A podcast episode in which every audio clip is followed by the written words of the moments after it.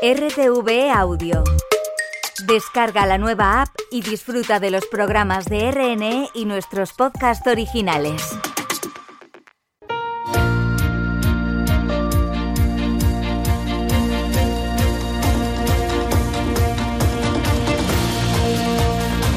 Marca España con Lola Plaza.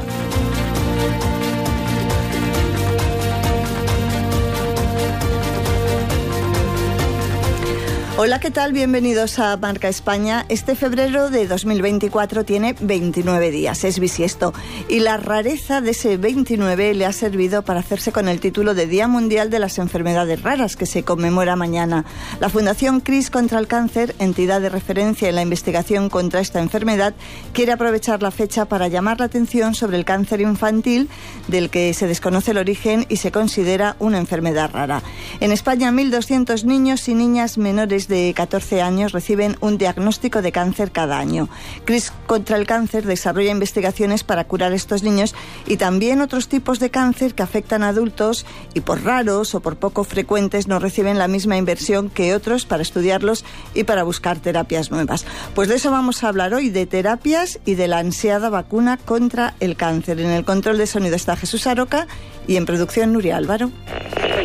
Yo me levantaba muy temprano y teníamos pocos minutos para poder escuchar las noticias, entonces ustedes tienen una radio buenísima y bueno. Clara Rojas, secuestrada por la guerrilla colombiana de las FARC en 2002 junto a la candidata presidencial Ingrid Betancourt. Me dan un pequeño radio que tiene onda corta. Para mi sorpresa, eh, ahí como se llama cacharreando, ¿no? Me he encontrado con Radio Exterior de España, que había alcanzado a escuchar este programa de Españoles a la Mar, que a mí me encantaba. Clara Rojas fue liberada en 2008 tras seis años de cautiverio en la selva. 100 años de radio. Así lo contamos en Radio Exterior de España, la radio de todos.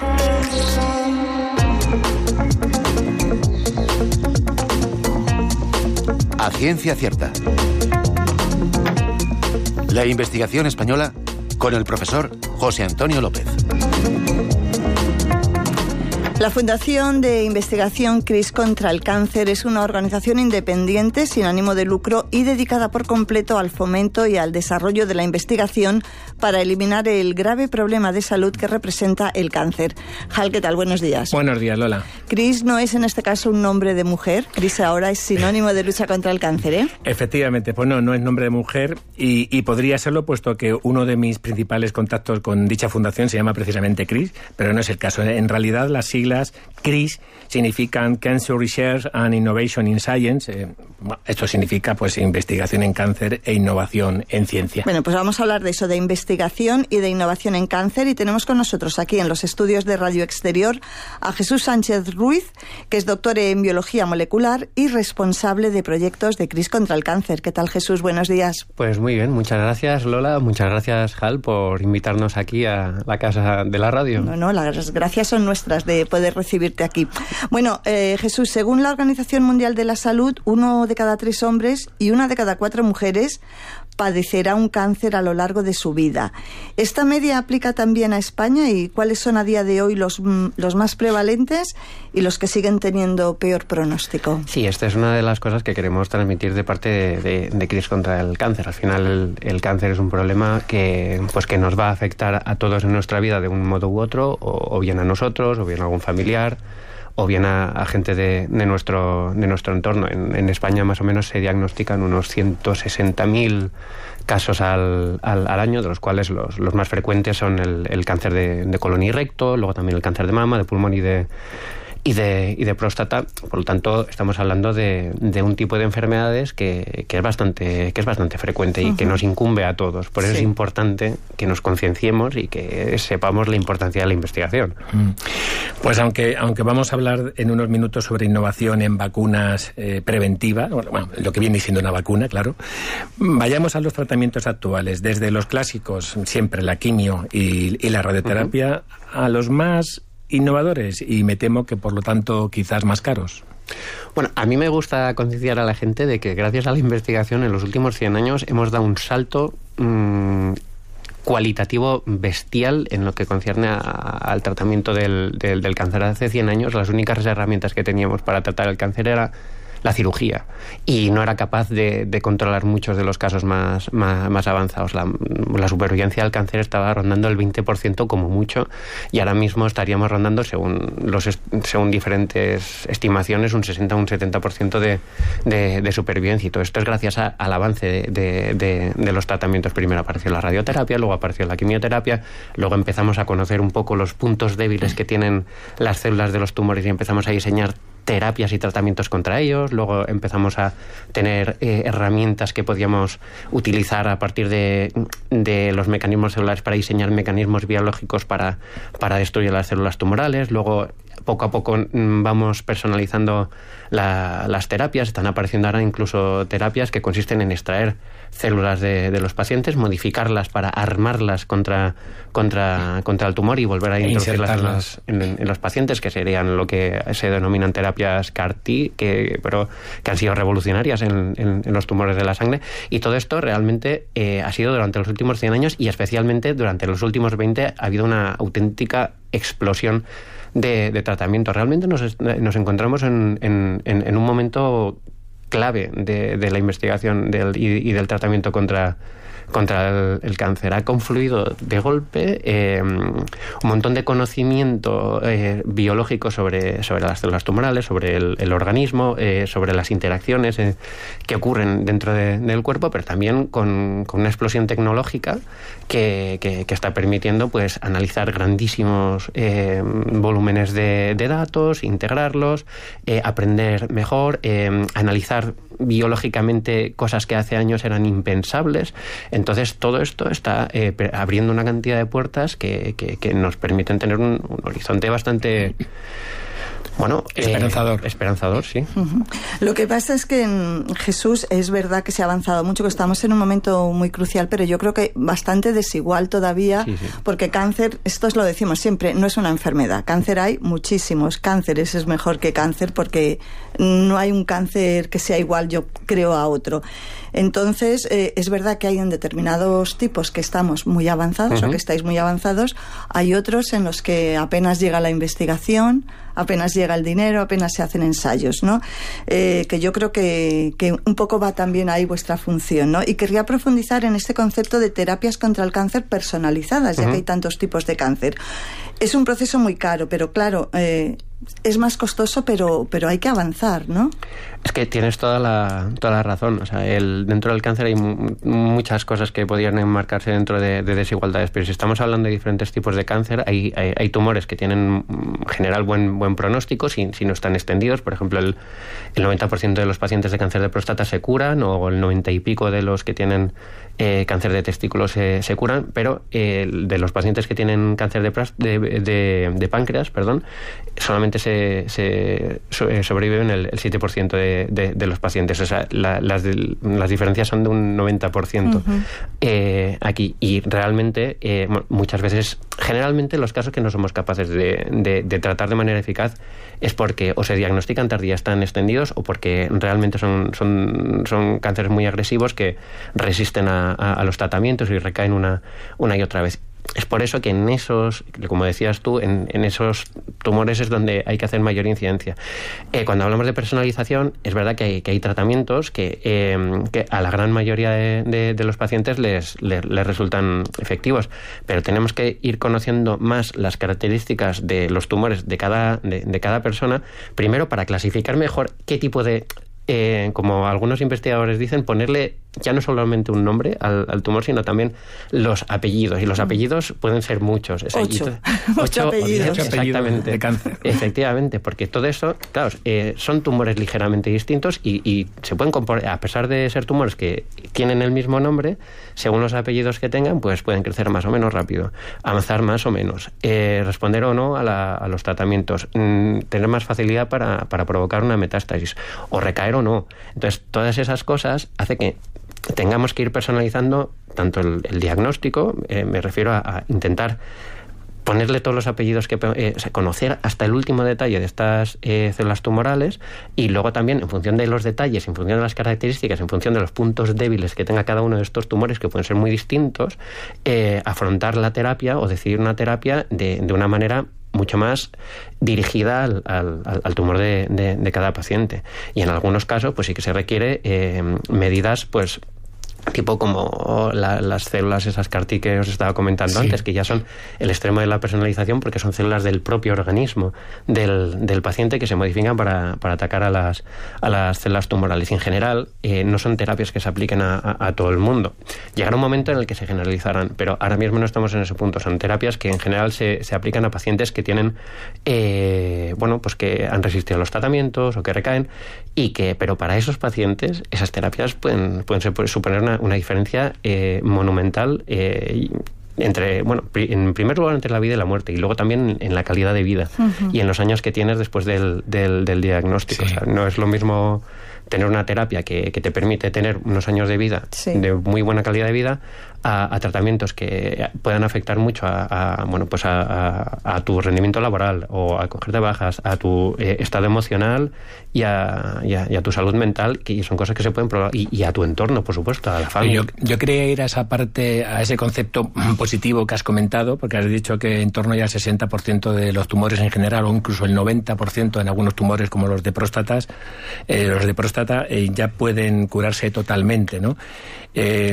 ¿Cuál, ¿Cuáles son los tumores eh, con más éxito de curación total? Eh, hablamos de ese de próstata, porque eh, sea como fuere, hablamos de que, hay algunos tratamientos que son muy caros, que son muy personalizados, como el CAR-T que estabas, comentando, pero siempre será más barato tratar y curar un cáncer que tratar la enfermedad que conlleva esa cronificación de, la enfermedad, ¿no? Aquí vamos a entrar en otro terreno que es el terreno del diagnóstico temprano, que que, también es que también es clave aquí, porque realmente eh, la mayoría de las veces lo que diferencia, o sea, lo que hace que un determinados tumores la supervivencia sea más alta o, más baja generalmente es eh, si se diagnostica en un estadio donde no ha habido el, tumor no se ha extendido o no ha invadido otros otros tejidos, es decir, que, se encuentre en, en unos estadios tempranos, localizado que tú lo, lo puedas eliminar por, por, cirugía o por radioterapia eh, de manera segura y en todo caso pues solamente tengas que aplicar alguna terapia para consolidar que, que ahí no quede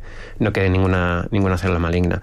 Eh, pero claro para, eh, el problema es cuando ya los encuentras que ya se han extendido ya han invadido algún otro tejido o ya están en otros al final el aproximadamente había estimaciones de que el 90% de las muertes por cáncer se deben a las metástasis. O sea, realmente, o sea, eh, son en, pacientes que ya tienen metástasis. Es ahí donde, eh, donde tenemos que, incidir. que incidir. Realmente la metástasis ahora mismo es el principal problema del, de, de, la investigación y del tratamiento con, contra el cáncer. Conocer los mecanismos, entender por qué ocurre y sobre todo anticiparse y en caso de que se establezca, pues tener terapias que, que, puedan combatirla de, de manera eficaz. Pero también entra tener herramientas que tanto en, los cribados o durante en, un diagnóstico te permitan encontrar antes los, los, tumores. Por ejemplo, el, cáncer de, páncreas que estábamos comentando, que tiene un 7% de supervivencia. El problema es que es un tipo de tumor que generalmente da muy pocos síntomas hasta que está muy avanzado.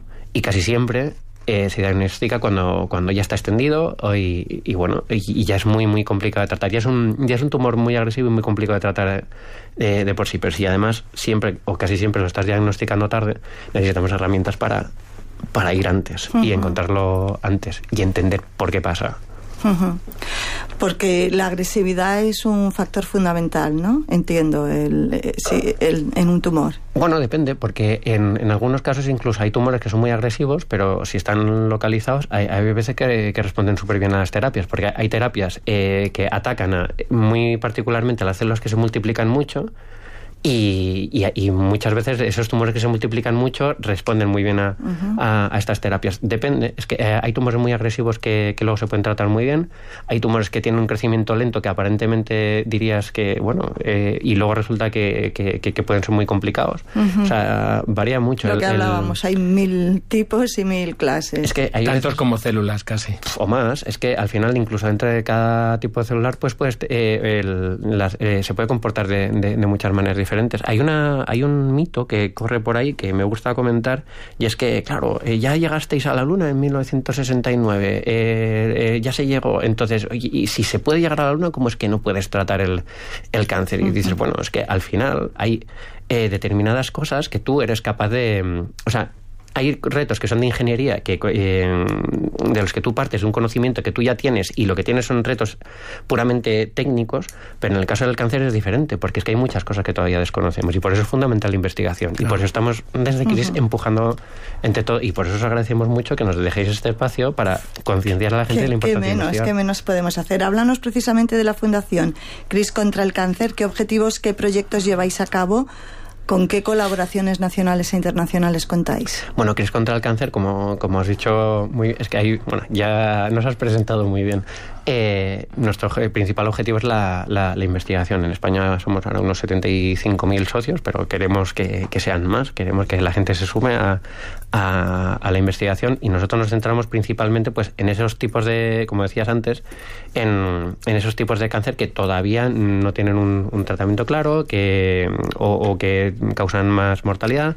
Sí, porque está claro que los que más investigan son los que mejor pronóstico tienen. Al final es, es siempre, o sea, cuanto más el curar el, cáncer en general, que, hablar del cáncer no me gusta en general porque es lo que decías tú, hmm. o sea, son muchísimas enfermedades, pero eh, tratarlo de manera efectiva en, un medio plazo eh, depende de dos cosas, que es de tiempo, porque la investigación, como bien sabe Hal, lleva tiempo y los proyectos son largos, pero también de recursos. Eh, y el tiempo se va a cortar cuantos más recursos tienes. O sea, lo hemos visto durante la pandemia, lo hemos visto en, muchos otros casos. Cuando hay una suma de recursos para, para, para investigar, eh, significa ya no solamente recursos técnicos, sino recursos de personal, personas investigando, eh, diferentes enfoques para, para abordar un, un, mismo problema, pues al final avanzas mucho más rápido.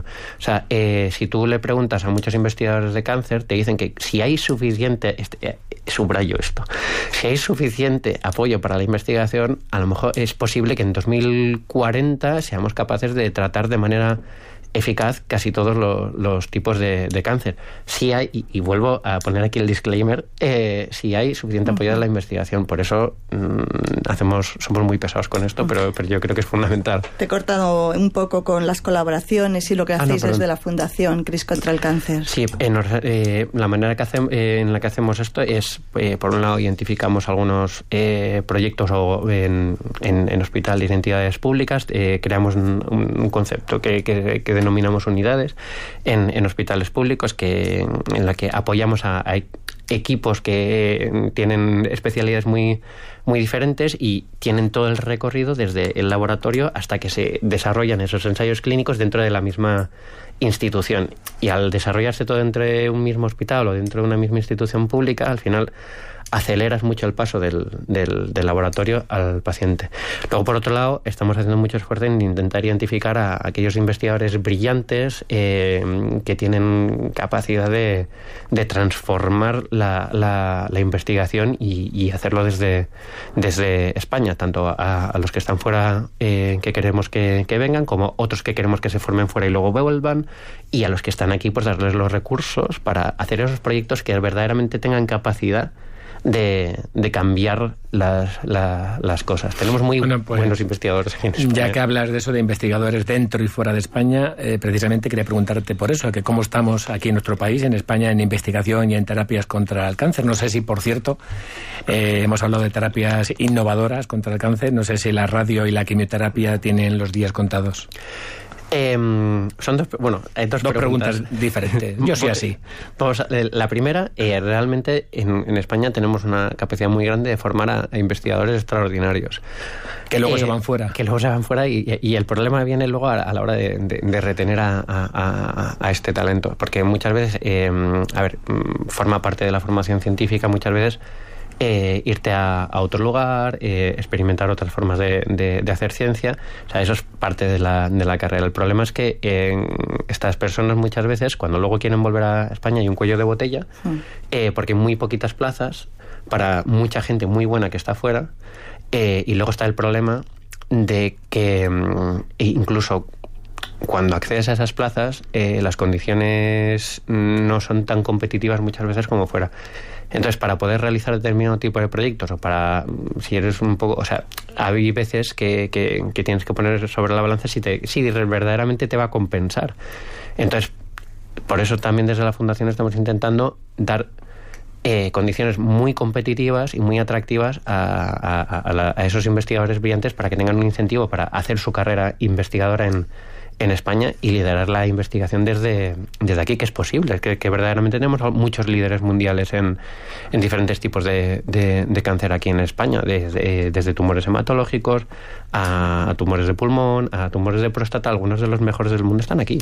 Y tumores de mama, es que eh, tenemos muy, muy, muy, muy buena ciencia, muy buenos médicos y muy buena investigación tenemos que darles recursos. Bueno, me gustaría también hablar de, vacunas preventivas contra el cáncer, además de aquellas dirigidas contra virus oncogénicos. ¿Qué nuevas perspectivas hay, Jesús? Eh, no sé si es posible pensar en una vacuna universal. Bueno, eso todavía nos queda un poco lejos, pero vamos por el buen camino, porque hasta hace poco realmente, a ver, hay algunos lo que decías tú de los virus oncogénicos, hay algunos virus que, que, son capaces, o sea, que, que, son capaces de, esto lo sabe mejor Hal, que es, que es, que es virólogo, pero son capaces de, de, de, producir un, un, cáncer a lo largo de la vida. Y las vacunas que estaban dirigidas contra esos virus, pues te previenen eh, en gran parte las posibilidades de, desarrollar estos tumores, como por ejemplo el, el virus del, papiloma humano. Pero no estamos hablando de eso. Durante muchos años existía el concepto de vacuna terapéutica en cáncer, que era eh, en tumores que ya estaban establecidos intentar utilizar mecanismos que dirigieran al sistema inmunitario contra, contra el tumor. Pero tampoco era una vacuna preventiva. Eh, de hecho, mm, gran parte de la investigación que se hizo para la vacuna del COVID venía de esas vacunas terapéuticas que, que se están eh, desarrollando. Pero estamos hablando todavía de vacunas terapéuticas. Ahora mismo, la eh, también en gran parte gracias a toda la investigación que se ha hecho durante, durante la, época del COVID, porque has visto que, se solapa un poco, o sea, mm. que al final todo el conocimiento es Son útil. vasos comunicantes. Exactamente, es muy, buena manera de expresarlo. Entonces, todo ese conocimiento ha cristalizado en, y el conocimiento que, tenemos ahora de los tumores y del sistema inmunitario ha cristalizado en la posibilidad de sabiendo eh, algunas formas de, cáncer de determinados tipos muy frecuentes, pues por ejemplo, eh, estamos apoyando en, en, Oxford eh, el desarrollo de las primeras fases de un ensayo clínico que tiene como objetivo mm, a personas que han sido diagnosticadas de cáncer de pulmón y se les ha operado y están bien.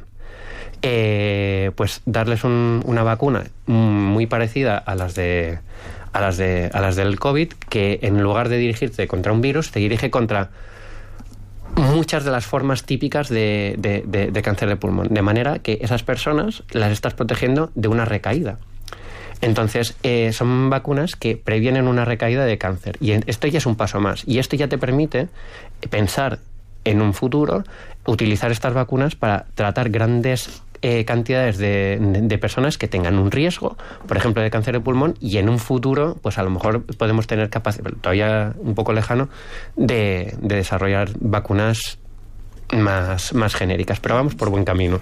Estamos ya casi sin tiempo, pero vamos, si en pocos segundos puedes comentarnos, eh, puesto que vais a celebrar, celebráis en abril el Día de la Ciencia de la Fundación CRIS contra el Cáncer, ¿alguna actividad así eh, importante que vayáis a llevar a cabo? Pues en ese Día de la Ciencia nosotros entregamos eh, los o sea, todas las convocatorias que hacemos ese año, pero también hemos creado un, un, simposio por la mañana de detección y detección temprana y de prevención de, de cáncer que va a exponer muchas de estas cosas que hemos hablado hoy, tanto vacunas eh, preventivas del cáncer, diagnóstico eh, temprano y maneras de, prevenir el cáncer basada en, en, gran, el conocimiento y las nuevas tecnologías que están surgiendo.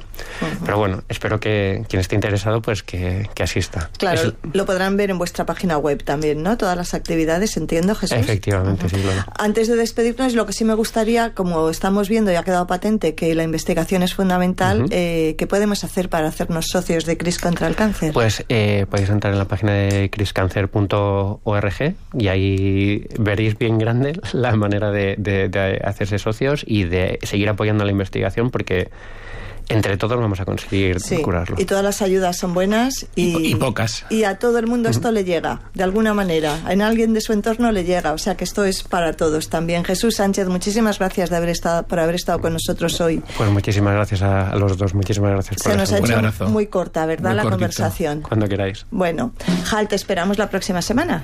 Y seguramente sigamos hablando de esta, pues de, esta pandemia general que puede ser el cáncer. Vale, cuanto más se hable, más se conoce y más se va moviendo lo que se tiene que mover, que es la investigación. A ustedes les espero mañana, como siempre. Ya saben también que el programa, si no lo han podido escuchar, lo tienen en la web para escucharlo en podcast, cuando estén dando un paseo, cuando quieran. Hasta mañana, sean felices, adiós. Me despierto pensando. Si hoy te